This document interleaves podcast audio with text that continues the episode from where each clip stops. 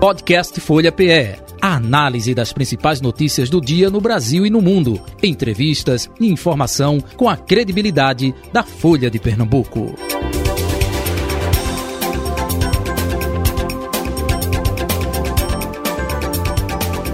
Conversando com o doutor Emílio Duarte, ele que é advogado membro da Comissão Nacional de Direito Eleitoral da OAB. Doutor Emílio, muito bom dia, prazer tê-lo aqui com a gente, doutor Emílio. Bom dia, ouvinte da Rádio Folha, Folha Política, J. Batista, toda a sua equipe, mais uma vez agradecer a atenção com o nosso trabalho, o nosso escritório e nos colocar à disposição aí dos seus radioventos. Doutor Emílio, como sempre, são vários assuntos, né? Um deles é. Opa, tivemos o período de convenção, encerramento na última sexta-feira, dia 5. Como deve se comportar agora os não mais pré-candidatos e sim candidatos, né, a partir de então? Exatamente. Uma das datas importantes, Jota, foi o 5 de agosto, né, a data final, entre 20 de julho e dia 5 de agosto, os partidos deveriam realizar suas convenções, aqueles que querem disputar a eleição, obviamente. Então, é, aqueles mais novos não se lembram, mas a gente que já tem um pouco de fio, cabelo branco né, na vida, a gente lembra quando a, o período de campanha era um pouco mais extenso, 90 dias, três meses. Né, e a reforma, uma das reformas eleitorais importantes, reduziu justamente o tempo de campanha para pouco mais de 40 dias né, e criou aquilo que a gente chama hoje, é, muito bem conhecido, bastante utilizado, a chamada pré-campanha. Né? Então, é, neste interregno, do dia 5 ao dia é, 15 de agosto até 19 horas, é o período para que os partidos enviem a documentação daqueles que foram escolhidos em convenção para ser candidatos. Só que eles não são mais pré-candidatos, obviamente, a uhum. pré-campanha acabou, foram escolhidos é, pelos seus convencionais internamente do seu partido, tá? Como candidatos, agora são candidatos, né? E aí só que só pode fazer campanha e pedir voto a partir do dia 16 de agosto. Então, prazo máximo de registro de candidatura, aquele que manda a documentação, as uhum. certidões, imposto de renda, declaração de bens, a foto que vai para a urna, 19 horas do dia 15. No dia subsequente, como a gente diz lá do, no Agreste, no interior, em geral, é, começa o tirinete, Jota. 16 de agosto a 1 de outubro, campanha do primeiro turno. Eleição no dia 2 e, e campanha, aquela que eu acho que traz mais para a eleição o cidadão comum que não acompanha política, até que não gosta de política, chamada propaganda é, de rádio e TV, que começará do dia 26 de agosto até o dia 29 de setembro, no primeiro turno. Então Perfeito. eu acho que começa a esquentar realmente com a propaganda de rádio e TV. Perfeito. É, então, dia 26, rádio e TV. E como disse o uh, doutor Emílio, é, dia 16, que é ah. de amanhã a 8, literalmente, Isso, começando aí a campanha eleitoral Inclusive, eh, também começando as sabatinas aqui na Rádio Folha FM, nesse horário de 11 até o meio-dia. Edmar, Edmar é, contato restabelecido. Eu vou deixar para você falar de sua coluna, então, no final. Vamos seguindo com o doutor Emílio, então, com as perguntas. No final, você fala do seu destaque de hoje na coluna Folha de Pernambuco, ok? Ok, Jota. Pronto, agora melhorou, alto e claro. Pode fazer a sua pergunta, doutor Emílio Duarte. Doutor Emílio, bom dia. Satisfação tê-lo de volta aqui ao Folha Política. É, não, bom dia. Diante de uma eleição em que naturalmente será muito acirrada, inclusive aqui em Pernambuco, é, pela primeira vez vamos ter aí cinco candidatos ao governo de Pernambuco com reais chances de vitória. É, inclusive, isso dá um embate não só no guia eleitoral, como também né, nas ruas, né, naturalmente, e principalmente esse embate jurídico, ou seja, os direitos de resposta no guia, essas questões é, inerentes a irregularidades de propaganda eleitoral nas ruas. É, quando começa essa eleição, né, quando começa a eleição, o processo eleitoral propriamente dito, é, qual a importância de um candidato ter uma equipe atenta e capaz de fazer esses questionamentos dos seus adversários na justiça. E, a, e aí a outra pergunta, a justiça eleitoral, ela está preparada, né, tem essa condição de dar uma resposta célere as demandas que os advogados, né, os jurídicos de cada campanha apresentarem? Primeiramente, Edmar, agradecer a oportunidade, a, a pergunta, a satisfação. Que pesa você não estava querendo falar com a gente aí, mas foi restabelecido o contato. Brincadeiras à parte, mas realmente essa é uma eleição. Toda, parece que toda eleição é, é jargão aí do, do, dos que fazem direito eleitoral em Pernambuco e no Brasil. Ah, essa eleição vai ser muito judicializada, judicializada e tal. Nessa agora, como você bem asseverou, temos cinco players, né, cinco candidaturas postas, com reais é, chances, disputando, não é? Isso porque J. Batista não, resolveu não ser candidato, não teremos seis candidaturas a governador, obviamente, com reais chances de, de eleição, mas é, e a gente já sente desde a pré-campanha o acirramento jurídico, questões de partido, um dia, no, em cinco dias mudam três vezes o, o, a questão do seu comando e, o, consequentemente, o lado, a coligação que vai fazer parte. Então, ou seja, é, e aí fazendo um link com a resposta da Justiça Eleitoral, a gente, para ser bem sincero, a Justiça Eleitoral por si só, é, é, digo isso com muita tranquilidade, estou aqui na CTE, entre um julgamento eu estou no intervalo, saí, estou na lanchonete aqui na, na frente da sala dos advogados, e para atender vocês, dizendo o seguinte, que a Justiça por si só não tem material humano, condições e capacidade para atingir todos os mais de 5.500 municípios no Brasil, fiscalizar todas as candidaturas ou até é, pretensos é, é, cabos eleitorais, coordenadores, assessores de campanha. Agora, a Justiça Eleitoral já disponibilizou no semestre passado, né, gratuitamente, tanto você que atua na plataforma Android, iOS, uma ferramenta importante. Né? Eu dizia hoje, desde 7 horas da manhã, que a gente fala com, com a imprensa justamente sobre esse calendário eleitoral. É o aplicativo Pardal, Edmar, e ouvintes da, do Folha Política, J. Batista que aí você instala, você imediatamente, na hora que você abre, que você faz a filmagem de uma propaganda irregular, ou até duvidosa, se você não conhece a lei, se é, se é irregular, se é regular ou não, se está ultrapassando o limite legal ou não, o cidadão precisa saber da lei. Precisa apenas achar uma coisa que está diferente, diferente dos outros candidatos, você filma, bate a foto na hora, cai na, na mesa do promotor eleitoral, tá certo, do juiz eleitoral, que vai averiguar. Não é toda a denúncia do padrão que vai virar um processo. É dado o direito, tá certo, de de, de, dos candidatos é, suposto é, irregular, fazer a sua defesa, apresentar suas razões e pode, ao fim e ao cabo, sim, virar um processo.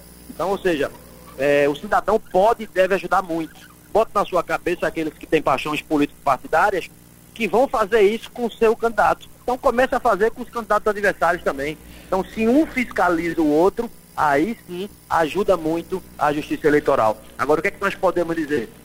A questão da, da desinformação, tecnicamente, que a Justiça Eleitoral já trata desse nome, mas é a famosa fake news. Incorre no mesmo, já falamos aqui, Edmar, incorre no mesmo crime quem produz e quem compartilha. Uhum. Como é que eu vou saber, doutor Emílio, que a, que a notícia é falsa ou não? Tem mecanismos de você averiguar, a internet tem sites específicos disso, né? De estar tá checando informação. Se você não tem condição de checar e a, e a fonte é duvidosa, faço, siga um conselho, de um advogado que trabalha na área, não compartilha. Tá certo? Então, ou seja, agora, quero dizer que aí sim, campanha de internet, todo ano, a justiça eleitoral, que tem eleição, senta com os provedores, senta aí com os detentores das redes sociais mais utilizadas, aí, WhatsApp, Facebook, Instagram, sem fazer propaganda, mas dizendo aí, a, a exemplificando o que nosso povo conhece bem, e aí, constatada irregularidade, o jurídico atuante, Edmar, conhecedor da matéria, pedindo que seja retirado imediatamente a propaganda irregular, é? ou a contra-propaganda, é? é, é enfim, é, a propaganda negativa, imediatamente os jurídicos dessas redes sociais estão linkados 24 horas por dia com a Justiça Eleitoral e fazem com que a decisão seja cumprida. Porque o tempo de campanha já é muito exíguo, falamos aqui, pouco mais de 40 dias. Se fosse o prazo da justiça comum, com todo respeito à justiça comum, mas não dava para se aplicar aqui. Você despachar um processo 15, 20 dias, acabou a eleição e ficava o dito pelo não dito, podendo prejudicar a imagem de um candidato. E vocês sabem, J. Batista, que a imagem nesse período de rádio, TV, internet, a partir do dia 16, conta muito. É a tudo. imagem pode eleger ou tirar do páreo qualquer candidato. É tudo, sem dúvida alguma. Doutor Emílio, até aproveitando essa pergunta aí do Edmar Lira, É, semana passada eu entrevistei aqui o diretor do Tribunal Regional Eleitoral, doutor Orson Lemos. Orson Lemos. E ele falou justamente é, a quantidade de processos que já existia no período de pré-campanha. Aí é, é, falou dessa questão também de provocação, né? Ou seja, o TRE tem que ser provocado. Olha, é, aconteceu isso, isso, isso, isso com tal candidato. É, isso não pode, é, se configura como é, crime, né? até porque não estamos nem no período ainda eleitoral, é uma campanha antecipada. Aí as duas perguntas que eu vou fazer agora. Uma, essa campanha antecipada é, configura de fato crime? Pode haver punição? Que punição será essa? Até mesmo é, a retirada de uma é, candidatura ou não? E a outra uh, pergunta é justamente nesse aspecto deste uh, período pré-eleitoral, como muita gente pensava que, ah, não, é pré-campanha, não tem nada definido, pode tudo. Não pode tudo, né, doutor Emílio? Não podia tudo. Não, pelo contrário, tem coisa, inclusive, que não pode nem ser é, vinculado, falado no período de pré-campanha e só pode na campanha. Que aí todo o sistema eleitoral, o microsistema eleitoral brasileiro, sabe que neste período de campanha estamos, é, todos os, tanto o Legislativo, Estadual e, e Congresso Nacional, e os chefes executivos estaduais e nacional, o maior mandatário do Brasil, está em campanha. Obviamente tem uns que são candidatos à reeleição. Tem, há que se separar o período em que eles desempenham sua função, porque ele, por exemplo, o candidato a presidente que é candidato a reeleito, ele não, ele não deixa de governar o Brasil. É, no caso de Pernambuco, não. Nós temos um governador que já foi reeleito e é inelegível para essa eleição. Mas os estados, é, deputados que estão no mandato, têm que fazer as sessões, a votação, trabalhar e separar o momento dele para a rua pedir voto, fazer campanha na própria rede social. Agora, na pré-campanha, pelo contrário, não pode quase nada. Né? Poderia exaltar suas qualidades, não poderia falar em pertença à candidatura, né? que pertence o cargo que iria disputar.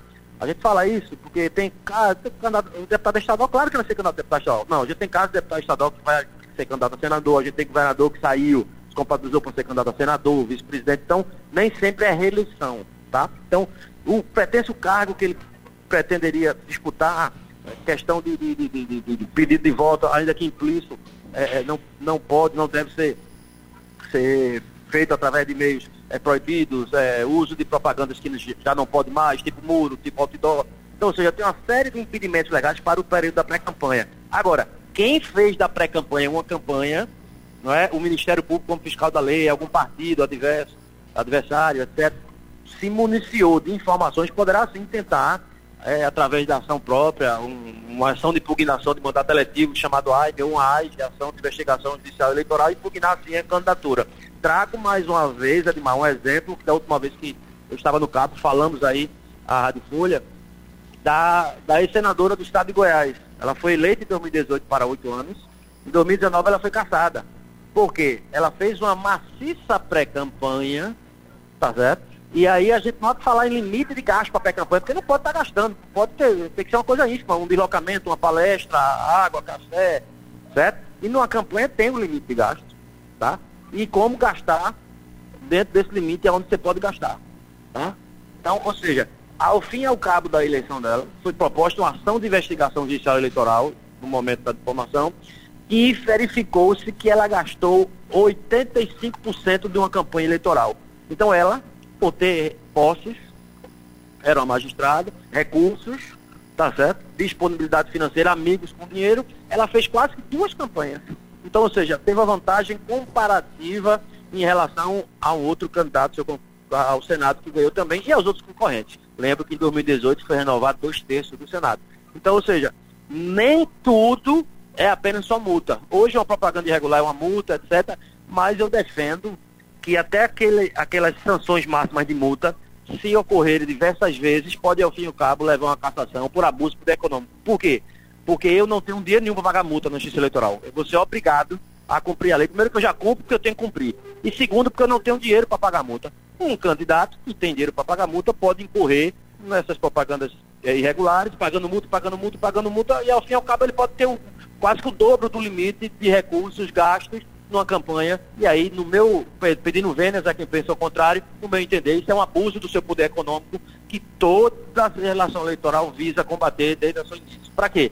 Para que cada vez mais as pessoas do povo, as pessoas que têm menos disponibilidade financeira, possam, no campo das ideias, propor suas candidaturas e, quem sabe, alcançar cadeira no Executivo ou no Parlamento.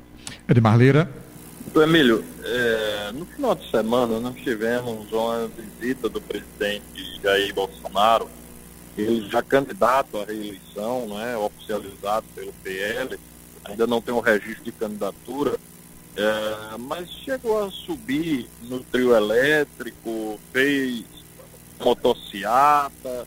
Eu queria saber do senhor, essas questões, essas movimentações, elas são permitidas pela Justiça Eleitoral, são algo que, que tem fundamento jurídico para que ele possa fazer, ou podem ensejar em, em algum tipo de irregularidade e punição por parte da Justiça Eleitoral. É, você então se torna registrado como eu sabia em comum do Agreste, e hoje eu falava de manhã cedo com ele, ele fez a mesma pergunta, tá, Edmar? Com muita tranquilidade, você, acho que você participou do evento também, quer dizer o seguinte, que é, este de semana ele já era candidato. A candidatura tá, vai ser analisado o registro, a parte documental, toda essa burocracia que será vencida com os administrativos do partido, tá certo? E algum questionamento jurídico, as respostas do jurídico junto a, ao TSE, no caso dele. É, lembro também que estava previsto a motocicleta desaguar na Marcha para Jesus, que é um evento que existe há muitos anos, independente da eleição, e a direção do evento, os pastores evangélicos, proibiram isso. E para quem conhece bem Recife, a motocicleta parou na Avenida Mascarenhas de Moraes, que é a Avenida do Aeroporto, que dista aí 8, 10 quilômetros de onde foi é, a concentração para a marcha. Eu não vi, tá certo? Eu não vi pedido de voto, menção à candidatura. Lembrando que ele é o presidente do país e como político, não é? Ele tem que conversar com o povo. Conversar, conversar como, como o ex-presidente Lula conversa, como Janone conversava até desistir da campanha, como Luciano Bivar aqui de Pernambuco conversava antes de desistir da campanha. Mas enfim. Agora, há que se questionar o uso político, quem pagou, teve doação de moto, teve doação de combustível, etc. Isso sim se tiver alguma irregularidade, tem um meio próprio de se investigar, né? o Ministério Público como fiscal da lei também, ou algum partido que achar que isso pode ferir aí a, a paridade das armas através de uma ação competente, ação de investigação judicial eleitoral, que tem que ter um conjunto probatório mínimo para ensejar aí um questionamento jurídico. Doutor Emílio Duarte, um assunto da semana, né? Teremos eh, essa semana agora, né? Eh, novamente lá no STF, a análise sobre a questão da eh, retroatividade da nova lei de improbidade, né? E aí temos, de um lado, o ministro André Mendonça, não é, com a linha de raciocínio, e em contrapartida, o Alexandre Moraes, como vocês do meio jurídico é, gostam de citar, abriu divergência. Isso. e aí teremos. É esta... aplicabilidade ou não retroativa da Isso. A gente, eh, durante anos, falou: olha, a questão da improbidade administrativa, isso é importante para punir maus gestores, e agora vem essa. É, é, é, perspectiva de liberação, não é? É como se é, é, retroagisse para beneficiar determinadas pessoas. Como é que o senhor analisa este fato e a lei de improbidade é importante? As mudanças que poderão acontecer, qual o seu sentimento, a sua opinião sobre isso, hein? Jota, é, esse é um assunto técnico de bastante importância que tem a ver com o erário, né? Chamado recurso público. Primeiro eu queria dizer que a lei de licitação de Brasil foi mudada, tem um novo número, passou de 8666 né, para 14133. A lei de licitação, a lei 8429, não mudou a, a, a, o, o, número, a numeração, mas mudou o seu corpo, teve mudanças significativas. E aí, por experiência própria, fui gestor público de diversos órgãos, não sou mais, estou né, lá cuidando do meu minifúndio, que é o escritório, minha pessoa jurídica, sou gestor dele. Quero dizer que do jeito que era antes, qualquer um poderia ser enquadrado eu acho que foi enquadrado, inclusive, grande parte, mais de 95% dos gestores, na LIA, na Lei de Improbidade Administrativa. Porque até o, o, ato chamado culposo, qual é o ato culposo? Negligência, imperícia, tá? O, o cara por desconhecimento, falta de preparo técnico, não, ninguém é obrigado a saber tudo. Existe uma diversidade de prestação de serviço na gestão pública, não é? Por exemplo, eu, advogado, e entender um parecer de engenharia, então tem que ter auxílio de alguém que, uma opinião de um terceiro, que pode vir a não ser a melhor opinião sobre o caso. Então foi retirada do texto da lei a parte culposa, considerados os atos apenas dolosos. Né? E o que está tá discutindo no Supremo hoje é se a lei pode retroagir para beneficiar, vindo aí um princípio do direito penal. Ok? Então, uhum. Então, o ministro é, é, é, que votou até agora, o ministro Alexandre, entende que essa retroatividade é incabível. Tá? A partir de agora, a nova lei está. Então, todos os julgamentos e investigações da lei de propriedade do Estado de Parte do Ministério Público, etc., tem que se enquadrar na nova lei. E o passado, é, o tempo, ele disse bem a expressão, que é um trocado jurídico latim, que, te, é, que significa o tempo rege o fato. Então, qual foi o tempo, o período que aconteceu aquele fato? Então, vai ser regido pelaquela lei. Não é? Outra mudança significativa é a contagem para o tempo de prescrição. Não é? Se contava cinco anos após a saída do mandato. Agora vai se contar oito anos na data do fato. Não é? E aí o Ministério Público questiona, daqui que a gente vai saber o fato, o sujeito continuar na investidura do cargo, no mandato, pode ocultar os fatos, enfim. Apesar de ser oito, mas da data do fato, em vários casos que tem hoje no Brasil, por exemplo, é, iam ser alcançados pela prescrição e muitas ações iam ser é, fulminadas. Uhum. Mas é, já o ministro que veio da AGU, não é? o ministro entende que a retroatividade total, ele não vê como não, não falar na retroatividade. Existe alguém aí que está falando num voto médio apenas e tão somente naqueles processos que estão em andamento, não é? Não a todos que transitarem julgado. É. Então, assim... Né, Doutor Emílio, Oi. Me permita é, interrompê-lo. É, é, deixa eu colocar um exemplo.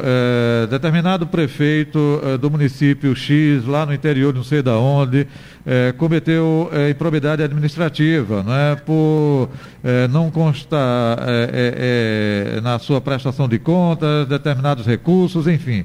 Ele foi condenado. Ele não poderia se candidatar agora para deputado estadual, deputado federal ou outro cargo, é isso, né? Isso. Pronto. Depois é, de, partindo, é, quadrados lá na lei de inegibilidade, a contar de oito anos. É? Perfeito.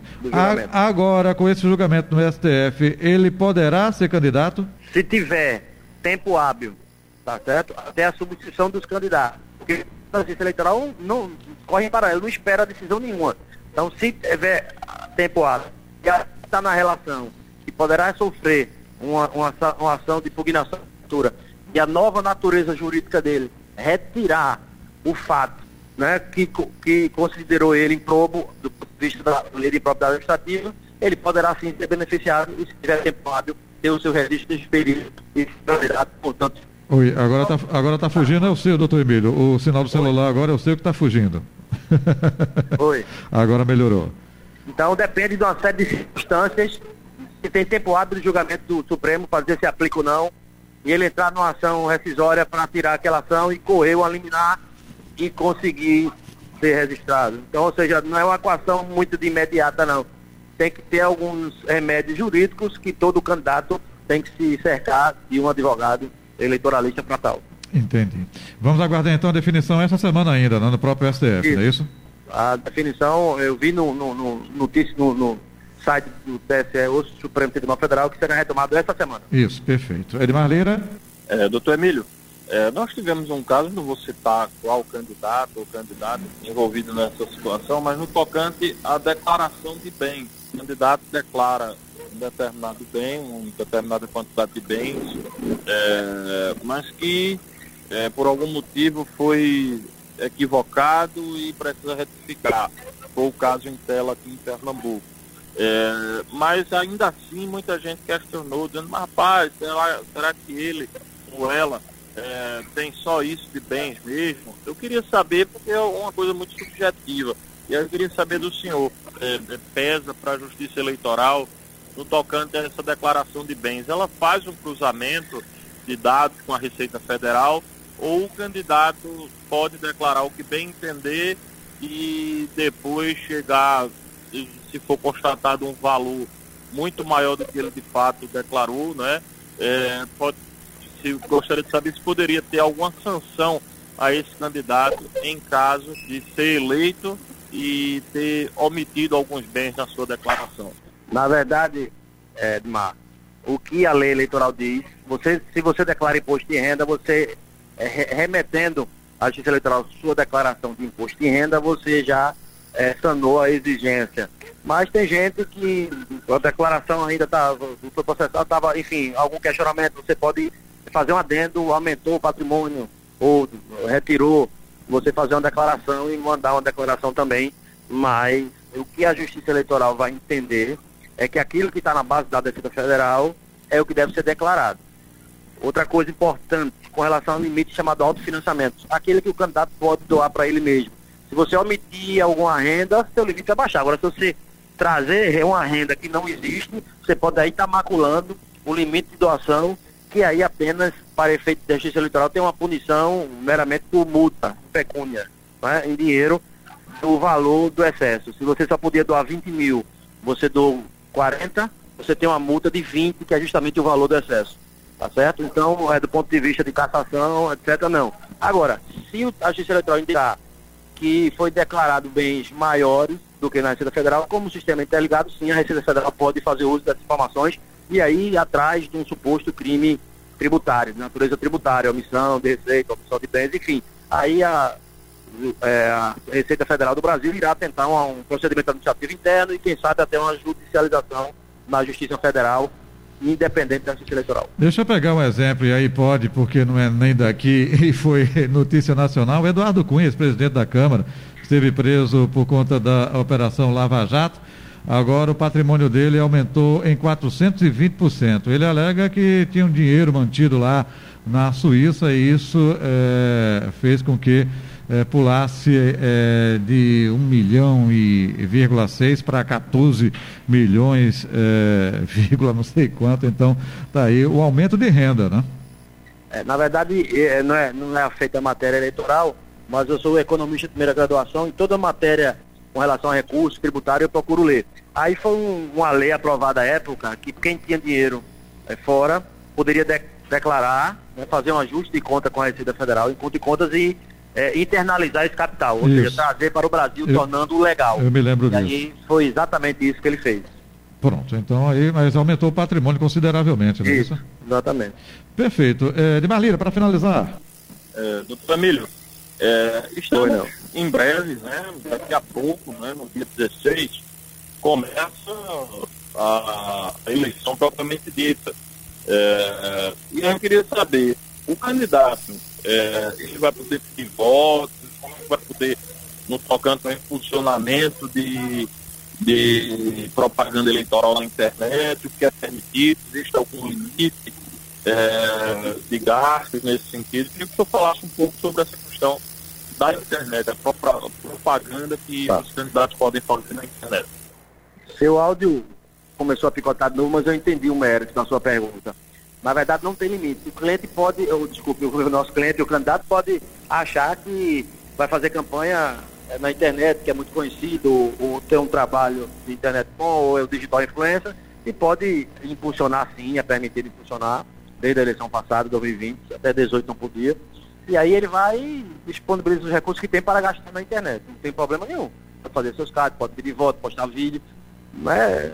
Há quem diga que realmente essa questão da digitalização da, das campanhas é cada vez mais crescente, mas, infelizmente, ou felizmente, o futuro é que vai dizer, no Nordeste, sobretudo no Nordeste do Brasil, ainda aqui em Pernambuco, o calor humano, olho olho. Então, eu acho que vai cada vez mais aumentar, tá certo, o faturamento da, dessas é, é empresas de redes sociais com a campanha, mas é, ainda assim o corpo a corpo há de ser feito e movimentos na vida é, é normal, natural, no mundo real. Mas se quiser optar, respondendo a sua pergunta, pode optar em fazê-lo 100% digital. Ok, doutor Emílio Duarte, muito obrigado pela sua participação aqui em nosso programa, colaboração acima de tudo, né, esclarecendo o nosso ouvinte internauta. Um abraço para o senhor, saúde e paz, até um próximo encontro, viu? Eu que agradeço mais uma vez a Rádio Folha, Jota, a credibilidade que dá ao nosso trabalho, ao nosso escritório, mais uma vez. Mais uma eleição, estamos juntos, estaremos juntos aí, sempre à discussão de vocês, do amigo. Um abraço em Admalira um grande amigo, que a gente sempre discute as questões políticas, desenvolvimento e a questão de país mesmo. Um abraço a todos, mais uma vez, e sobretudo aos ouvintes do Folha Política. Ok, está aí o doutor Emílio Duarte, né? ele que é advogado, é especialista e membro da Comissão Nacional de Direito Eleitoral da OAB, convidado de hoje. Podcast Folha PE. A análise das principais notícias do dia no Brasil e no mundo. Entrevistas e informação com a credibilidade da Folha de Pernambuco.